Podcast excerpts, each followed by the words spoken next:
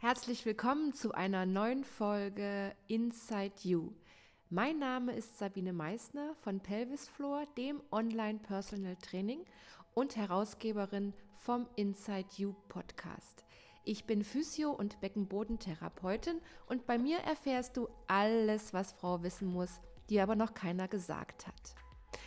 Heute beginne ich eine kleine Folge mit euch. Vielleicht weiß es schon die eine oder andere, dass es ein neues Format gibt. Und zwar kooperiere ich mit Nicole Frank, der Physiotherapeutin, die als erste Online-Kurse in der Rückbildung ähm, gemacht hat. Und wir haben uns zusammengetan und haben ein Rübi TV entwickelt. Und dort beantworten wir all eure Fragen. Nicole als Fachfrau für die Rückbildung, für, die, für das Wochenbett und für die Rektusdiastase. Und ich gebe mein Wissen gerne weiter als Beckenbodentherapeutin. Und wir fangen jetzt an, dass wir diese Folge ähm, jetzt auch als veröffentlichen, sodass du das dir auch einfach auf die Ohren nehmen kannst und beim Fahrradfahren oder wo auch immer du jetzt gerne, wenn das Wetter besser wird, auch draußen dir die Podcast-Folge anhören kannst und du so nichts verpasst. Dann habe ich noch einen kleinen Hinweis in eigener Sache. Es ist bald Muttertag und ich habe ein tolles Online-Angebot für dich. Einmal meinen Kurs mit einem Rabatt von 50 Euro, beziehungsweise mein individueller Beckenbodenkurs, mein individuelles Personal Training. Das ist eine ganz tolle Sache, weil ich immer wieder merke, dass die Therapeuten noch nicht so groß gestreut sind und ein individueller Beckenbodenkurs ermöglicht dir genau deine Übungen zu machen nach einer äh, Beratung, die eine halbe Stunde dauert. Und dann suche ich dir deine Übungen zusammen und wir arbeiten von Woche zu Woche und du bekommst neue Übungen dazu, angepasst natürlich auf dein Problem. Und das ist auch gerade im Angebot und das ist wirklich eine tolle Sache. Es sind schon, haben sich jetzt schon viele gemeldet. Ich weiß gar nicht, wie viel ich noch nehmen kann, dass ich das noch stemmen kann, aber noch habe ich Kapazität. Also wenn du Lust hast, ganz individuell mit mir zu arbeiten, innerhalb eines Kurses, dann melde dich gerne bei mir. Aber jetzt geht's los, die erste Folge von Rübi TV, jetzt auch als Podcast. Viel, viel Spaß dabei. Und wenn du Fragen hast, schreib sie uns, wir werden sie beantworten. Viel Spaß, tschüss. Wir freuen uns sehr, dass wir all eure Fragen beantworten dürfen denn wir haben sie euch ja gestellt auf Instagram, auf Facebook, auf allen Plattformen, in unseren Newslettern. Und da soll ich sagen, wir haben so viele Fragen gekriegt, dass wir, glaube ich, noch bis morgen hier sitzen würden und die ganze Nacht durchreden würden, um diese ganzen Fragen zu beantworten. Ähm, wir haben uns jetzt versucht, wir haben versucht, alle Fragen so ein bisschen zu bündeln und zusammenzustecken und so weiter, sodass wir möglichst viel jetzt auch abdecken. Aber zunächst wollen wir uns noch mal ganz kurz vorstellen für die, die uns zuschauen, die uns noch gar nicht kennen, die jetzt einfach so zufällig hier reingeschaltet haben. Mein Name ist Sabine Meissner. Ich bin Physiotherapeutin, jetzt mittlerweile seit 26 Jahren und außerdem Beckenbodentherapeutin. Und ich habe, ähm, arbeite nach dem Tanzberger Konzept. Das ist das Konzept, was für mich am meisten stimmt. Ich habe äh, einige Konzepte schon ähm, ja, absolviert sozusagen und bin einfach da hängen geblieben. Aber in meiner Therapie fließt natürlich alles ein, was ich in den letzten 26 Jahren gelernt habe. Und das kommt euch jetzt natürlich zugute. Mein Steckenpferd ist der Beckenboden. Da kenne ich mich gut aus und arbeite unter anderem auch in einer Praxis und im Krankenhaus im, auf der Gynäkologie und auf der Entbindungsstation und habe dort die frischen Mamas und aber auch dann äh, gynäkologische Patientinnen nach Operationen, was es da so alles gibt. Das macht mir sehr viel Spaß und ähm, bilde aus in, für Mamas Mitte mit der Rektusdiastase und jetzt würde ich gerne zu dir überschwenken, Nicole, dass du dich auch vorstellst. Also ich bin die Nicole, ich bin natürlich auch Physiotherapeutin und genauso lange wie die Sabine, seit 26 Jahren. Und ich habe auch lange auf der ähm, Gyn gearbeitet, auf der Wochenstation und der operativen Gynäkologie. Und inzwischen arbeite ich aber nur noch online weil ich gemerkt habe, dass es einfach so viele Frauen gibt, die überhaupt nicht wissen, was los ist und wie es läuft nach der Geburt oder nach OPs. Und ich hatte dann das Gefühl irgendwann, ich muss das mehr verbreiten und muss mein Ding online machen. Und ähm, ich habe auch eine Beckenbodenausbildung. Ich habe das allerdings bei Physiopelvica gemacht. Und ich muss ehrlich sagen, mein Steckenpferd ist nicht der Beckenboden. Das ist der Sabine ihr Ding. Und meins ist eher so die Rückbildung allgemein und die Rektusdiastase vor allem. Das interessiert mich einfach wahnsinnig, was da muskulär passiert im ganzen System. Und ich habe auch eine Osteopathie-Ausbildung und ich kann es alles da so schön einfließen lassen mit den Faszien und den Strukturen und den Linien. Und es gehört ja immer alles zusammen. Und das ist so mein Ding. Also ich bin eher für bis hier. die Sabine. genau. Ja, das ist ja auch das Gute, dass wir uns so genial ergänzen und ähm, uns da wirklich ähm, gegenseitig auch bereichern.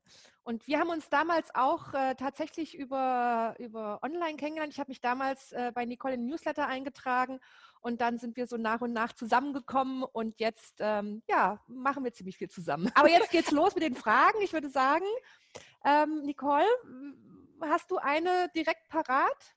Soll ich mal anfangen? Ich habe ganz ja. viele hier, Blätter. Ja, ja. ähm, ich fange jetzt einfach hier mal an, ganz einfach.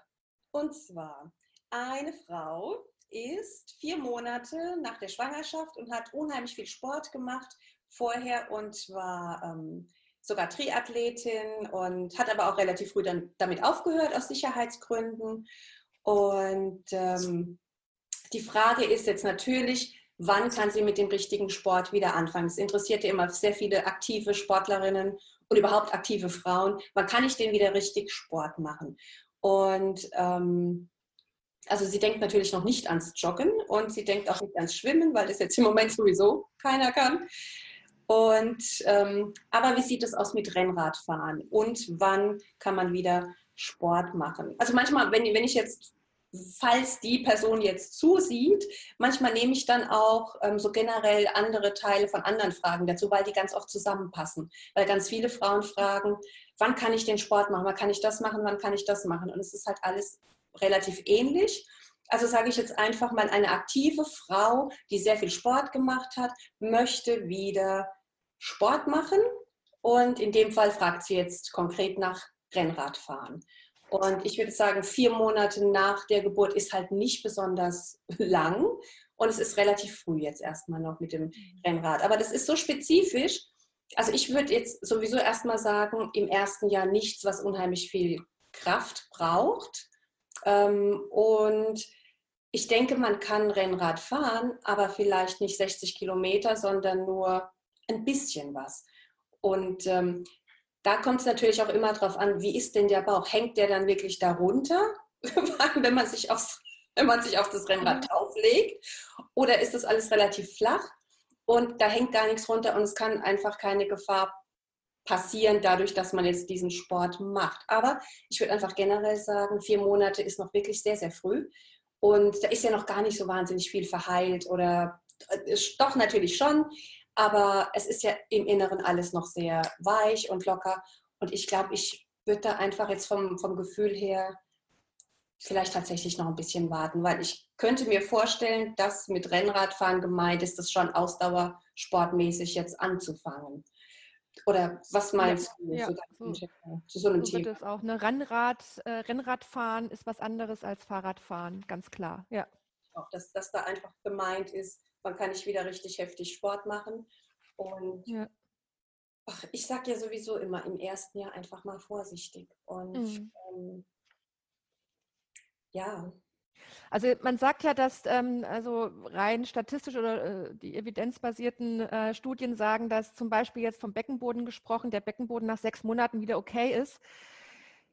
Aus meiner Erfahrung heraus ähm, finde ich das viel zu früh. Ja, ähm, andere Studie mit den 2,7 Jahren. Ja, das ist im, im ganzen Komplex dann, ne? Genau. Und ähm, aber die sechs Monate für den Beckenboden jetzt mal so gesehen, finde ich auch viel zu kurz. Finde ich auch viel zu kurz. Ja. Sicherlich gibt es Frauen, die, ähm, die ganz viel, ganz früh schon wieder was können, ganz klar. Ja, es kommt auf äh, die, die ähm, Vorgeschichte an. Aber so Pi mal Daumen, also wenn ihr eine ungefähre Regel haben wollt, dann würde ich auch von dem Jahr sprechen. aber regulär sind es sechs Monate, ist der Beckenboden wieder in Ordnung. Aber persönlich und aus Erfahrung heraus, und das denke ich, das denkst auch du, Nicole, ähm, sind sechs Monate zu früh, um den Beckenboden wieder so zu belasten. Also ich denke auch mal, das mit dem evidenzbasiert, das ist irgendwie, fehlt mir da oft die Erfahrung der Menschen. Das ist eine Statistik und ja. Menschen sind aber trotzdem anders. Und wir wissen beide aus der Gyn und vor allem, also finde ich, mir geht es so vor allem auch aus der operativen Gynäkologie, wie viele Frauen operiert werden, wirklich mit Senkungen und Beckenbodengeschichten, weil sie einfach auch Vorsichtsmaßnahmen gar nicht einhalten. Mhm. Und um das zu verhindern, würde ich einfach mal global sagen, ein Jahr sollte man schon warten. Ja. Oder? Ja. Also das heißt nicht, dass ihr nichts machen dürft. Ja. ja? Aber ähm, das wirklich genau. immer. Was mir sofort noch dazu einfällt, viele sagen, ja. ah, das macht mir zu viel Angst oder sie kommentieren in meinem, ähm, auf, meinem, auf meiner Webseite unter dem Blogartikel, nein, das ist mir zu viel Angst mache und ähm, die trauen sich gar nicht mehr, was zu machen. Aber das ist eigentlich keine Angstmache. Das ist wirklich einfach Vorsichtsmaßnahmen einhalten, weil mhm. wir beide wissen, was alles passieren kann. Wir haben auch noch so viele Fragen von Frauen mit Senkungsbeschwerden, ja. die nicht gleich nach der Geburt eingetreten sind, sondern später. Ja, da war alles okay und dann haben sie Kurse besucht und auch Rückbildungskurse und danach haben die Senkungsbeschwerden erst angefangen. Mhm. Ihr dann auch sagt, irgendwas lief dann da höchstwahrscheinlich schief denke ich. Oder ja. was meinst du? Ja, es ist auch ähm, von der Problematik, wenn man es jetzt mal auf die Zeit gerechnet sieht, ja, also sechs Monate sind schon mal sowieso klar, da läuft nichts.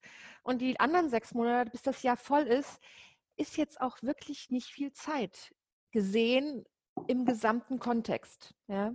Und dann kann man sich die sechs Monate oder das Jahr auch wirklich nochmal nehmen, um wirklich sich vorsichtig ranzuarbeiten und nicht gleich wieder in die Vollen zu gehen. Genau, und vorher einfach schon ein bisschen vorzuarbeiten und sich vorzustabilisieren, bevor man ja. wieder wichtigere Sachen macht. Man muss das ja auch langsam aufbauen. Man kann ja auch nicht sofort von heute auf morgen einen Marathon rennen. Man muss es ja auch auftrainieren. Ja, und genau. viele, denken, viele denken, ähm, es geht nur um die Zeit. Okay, sechs Monate, jetzt kann ich das wieder machen. Aber die müssen ja erstmal wieder die Stabilität haben und sich antrainieren, bevor man dann diese anderen Sachen machen kann. Das geht ja nicht nur, weil sechs Monate jetzt rum sind. Genau. Ja. Ja, genau. Ja, rum. So, jetzt habe ich ein Jahr gewartet. Morgen, okay, jetzt geht's wieder los. Jetzt gehe ich joggen. Ja, ja. aber habe überhaupt keine Muskulatur und nichts, was diesen, was den Druck abfangen kann. Ja. Und tja, ja, abgesehen, abgesehen vom Bauch und vom Beckenboden, die andere Muskulatur ist natürlich auch in Mitschleidenschaft gezogen und die ja. muss auch erstmal wieder äh, auftrainiert werden. Genau. Step by Step. Ja. Eine, eine, Patientin, die ist dann auch so, ich gehe jetzt wieder joggen und dann hatte die mega Knieschmerzen irgendwann. Da ist ja kein Wunder. Ja. keine Muskeln mehr. Also von daher alles, man muss den Körper wieder auftrainieren, so generell. Die nächste Frage habe ich hier. Ähm, eine Dame hat mir geschrieben, sie hat bei stehenden Tätigkeiten beim Kochen und Bügeln ziehende Schmerzen im Beckenbodenbereich und sie ist sportlich und hat den Beckenboden trainiert, hat keine Inkontinenzen und während der ähm, während dieser Schmerzen hat sie den Damm von außen mit den Fingern stabilisiert, ja, ähm, und konnte eine Verbesserung spüren. Ähm, ich denke jetzt aus der Ferne, dass es darum geht, dass dieser Druck, der entstanden ist im Beckenboden, oder Druck ist es ja nicht, was wie sie gesagt hat, aber diesen, ähm, dieses Ziehen hat auch etwas damit zu tun und sie ist an den Damm gegangen und hat dagegen gedrückt. Und im Damm haben wir den Dammreizpunkt. Und wenn wir den drücken, ja, bekommt ähm, die Beckenbodenmuskulatur mehr Spannung und ich nehme schon an, dass sie während dieser stehenden Tätigkeiten äh, der Beckenboden nachgelassen hat und durch den Druck des Dammreizpunktes hat sich die Beckenbodenspannung erhöht und somit ist es besser geworden. Und diese Erhöhung entlastet in dem Moment den Beckenboden, weil wieder mehr Spannung ist und das hilft manchmal ganz gut. Und diese Technik kann man auch anwenden, ganz klar ähm, ich denke, dass sie da mehr noch in die Aktivierung gehen sollte, selbst wenn jetzt keine Inkontinenz vorliegt. man müsste sich, wie bei allem leider, das noch ein bisschen genauer ansehen, beziehungsweise man müsste noch ein bisschen mehr drumherum wissen. Das ist jetzt erstmal eine Antwort, die ich so pauschal geben kann, dieser Symptomatik, dass der Druck mit den Fingern gegen den Darm eine erholsame Geschichte ist und dass man das ruhig machen kann, aber aus dem Hintergrund wissen, okay, mein Beckenboden ähm, braucht noch ein bisschen mehr Spannung. Hast du noch was hinzuzufügen? Umkehrhaltung fallen mir dazu ein, Entlastungsposition. Genau, ja. Auch nicht so viel stehen genau. Ja. je nachdem, wie ja. lange die Tätigkeit dann ist, bis es anfängt zu ziehen. Kann ja sein, dass es ähm, man, man unterschätzt die Zeit. Manchmal steht man ja zwei Stunden und es fängt erst an. Oder man steht eine halbe Stunde. Einfach mal gucken, wann es anfängt zu ziehen und genau. dann vielleicht einfach die Zeit reduzieren mhm. und ganz viele Entlastungspositionen und Umkehrhaltungen einbauen im Tag. Genau, also, immer mal zwischendurch. Ich sage immer Urlaub für den Beckenboden, in so eine Umkehrstellung zu gehen. Aber Obacht beim Hund. Ja, der Hund ähm, im, im Yoga also gerade kurz nach der Geburt oder, das heißt kurz, also in der Rückbildungszeit, seid damit vorsichtig im Hund. Ich habe da auch äh, einen Blog geschrieben drüber, weil der Druck zum Beckenboden im Hund ist gar nicht so unerheblich und ich würde den Hund, ich rate es auch meinen, äh, meinen Patienten, Patientinnen nicht so stark in den Hund zu gehen. In so einem Flow, in so einem Sonnengruß-Flow ist der Hund kein Problem, weil das ist dynamisch, ja, das ist immer wieder gut. Aber es gibt ja ganz viele äh, Stellungen auch, wo wir dann wirklich tief in den Hund reingehen und dann noch mehr und hier und da. Das würde ich auch im ersten Jahr nicht machen, weil der Druck gegen den Beckenboden ist immens. So eine Umkehrhaltung, einfach im Unterarm stütz, Po nach oben, Becken schön bewegen, kreisen, aufrichten und so weiter, kein Problem ist eine schöne Entlastungshaltung. Das kann man dann zwischendurch einfach mal einnehmen. Oder auch am Abend, ja, wenn ihr gerade wirklich fertig nach Hause kommt und ihr habt dieses Ziehen nach unten, dann geht in die Umkehrposition, Po nach oben, entlastet euch, ja. Oder auch äh, in Rückenlage unter den Po ein großes Kissen und die Beine an die Wand gestellt, ist auch super zum Entspannen, hat gleich noch ein bisschen venösen Rückfluss, geht gut gegen dicke Beine und gut für den Beckenboden. Genau. Nächste Frage. Mein Rückbildungskurs hat mich körperlich komplett überfordert. Langsam merke ich, wie ich etwas stabiler werde, bin mir aber noch sehr unsicher, da meine Rektusdiastase auch fünf Monate nach der Geburt noch bei vier Zentimetern ist. Ähm, daher auch meine Frage, ich möchte nicht zu früh anfangen und möglicherweise Spätfolgen provozieren.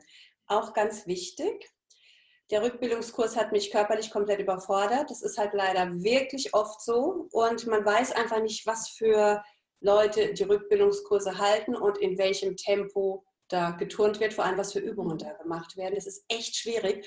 Und ich sage auch wirklich ungern irgendwas gegen die Hebammen. Ich liebe ja meine Hebammen über alles.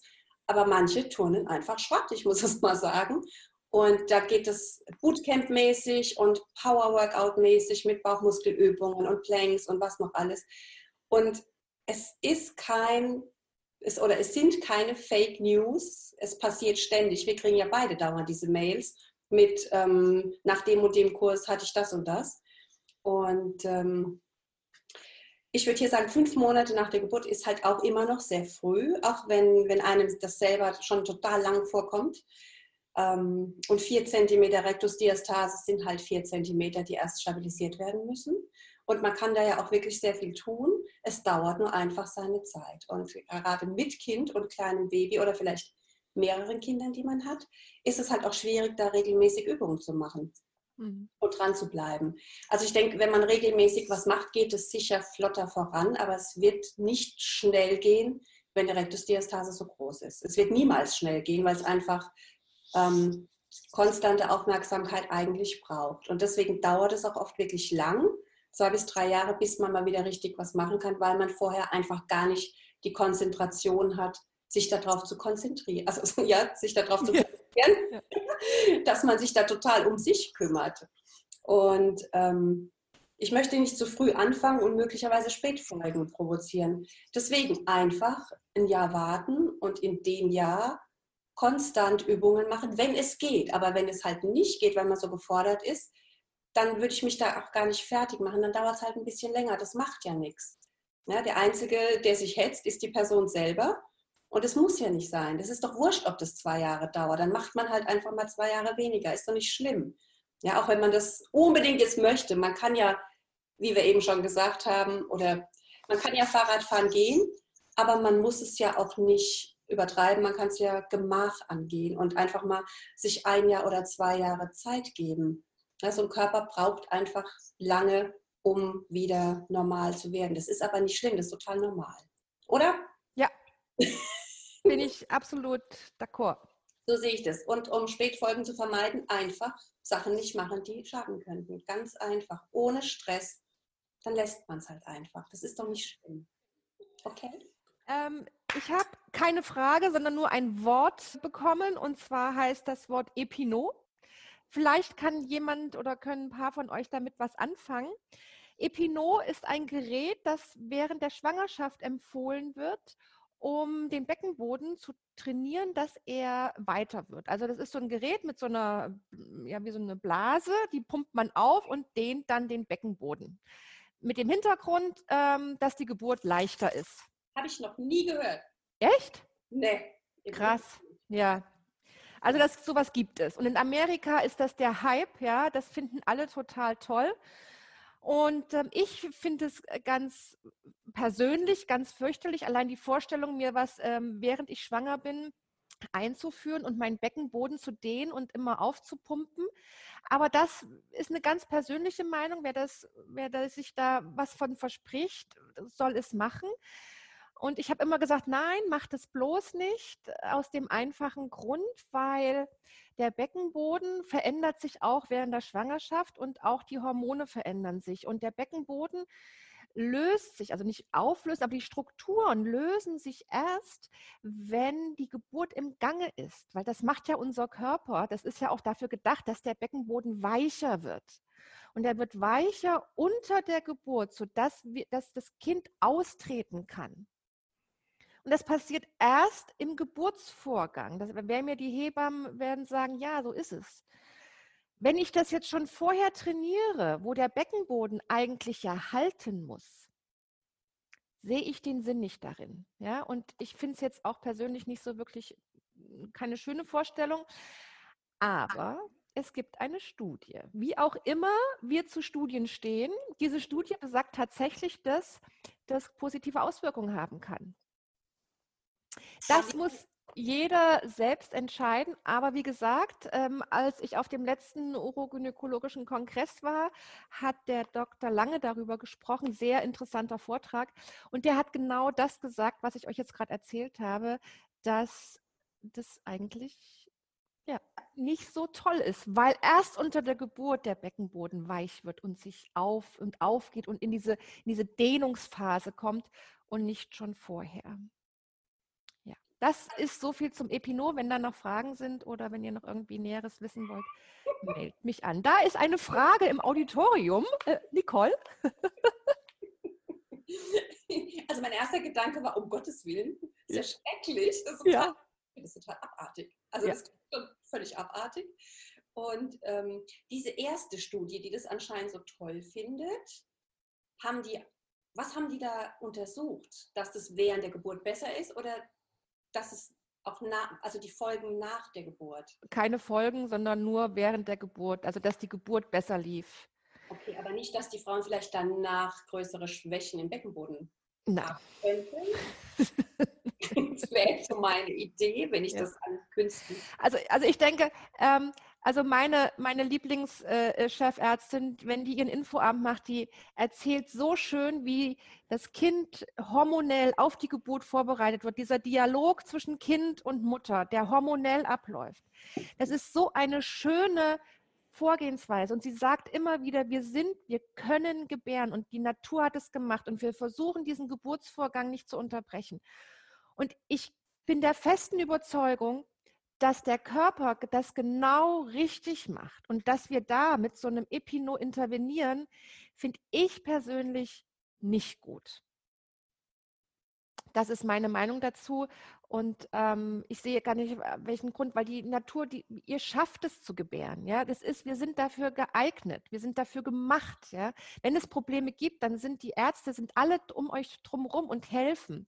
Aber im Grunde genommen ist die, Geburt ein natürlicher Vorgang, der funktioniert. Der ist auch so eingespielt. Wir wissen noch gar nicht alles wirklich, wie alles ineinander greift, ja, aber es tut's. Es geht wie ein Zahnrad ineinander über Hormone, Muskeln, wie auch immer. Und das funktioniert. Wollen wir da gleich noch über andere Geräte, die Leute so gerne kaufen, sprechen? Ja, das können wir. Haben wir dazu auch eine Frage gehabt? Hast du da eine gehabt? Weil bei mir meldet sich da keiner mehr deswegen. Die Leute kaufen unheimlich gern Geräte. Ja. Ach so, ja, genau. Wir haben ja noch da dieses eine, genau. Ja. Wir haben noch mehr.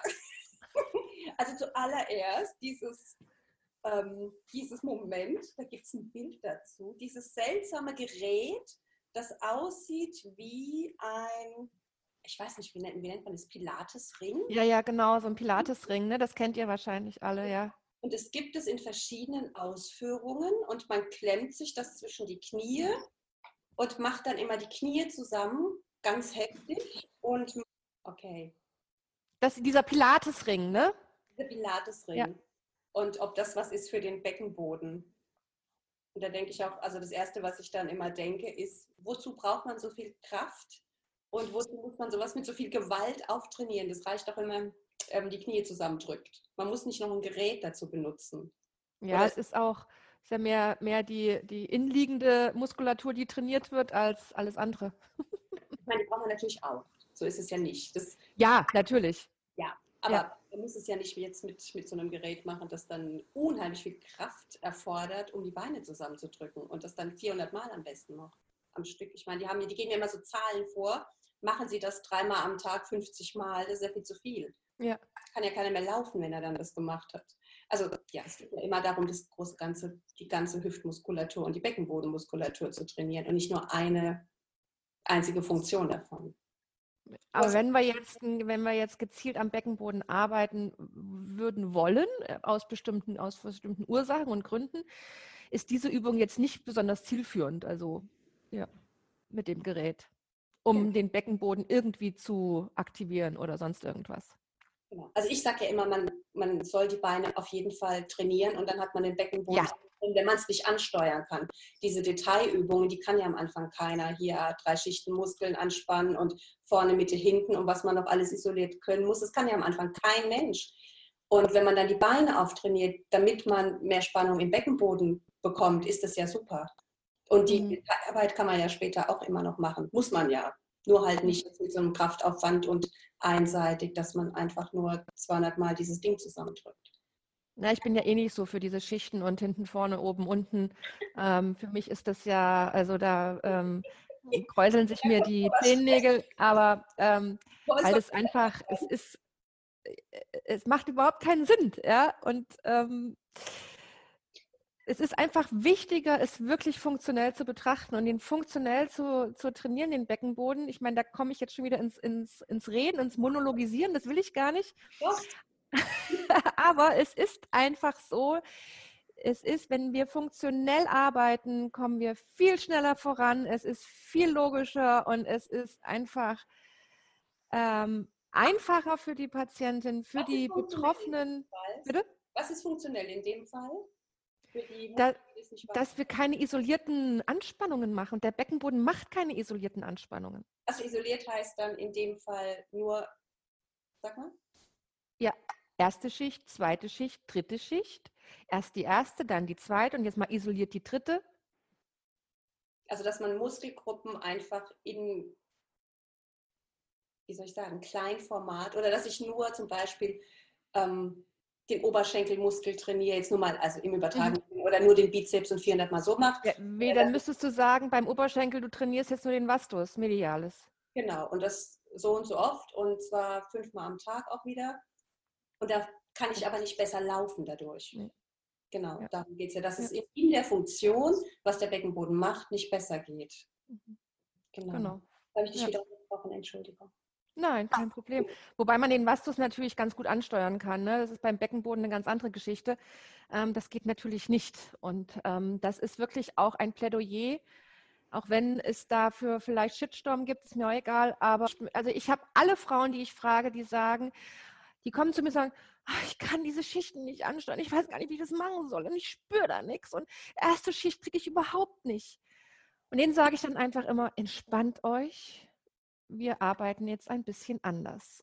Und wir kommen sehr schnell voran und ähm, das macht viel mehr Spaß. Die Frauen haben Erfolgserlebnisse und die Frauen wissen, was sie tun sollen dann endlich und kommen auch voran. Und äh, das ist für mich äh, genug, ja, um meine Patientin gut zu versorgen und nicht sie zu striezen mit irgendwelchen Schichten.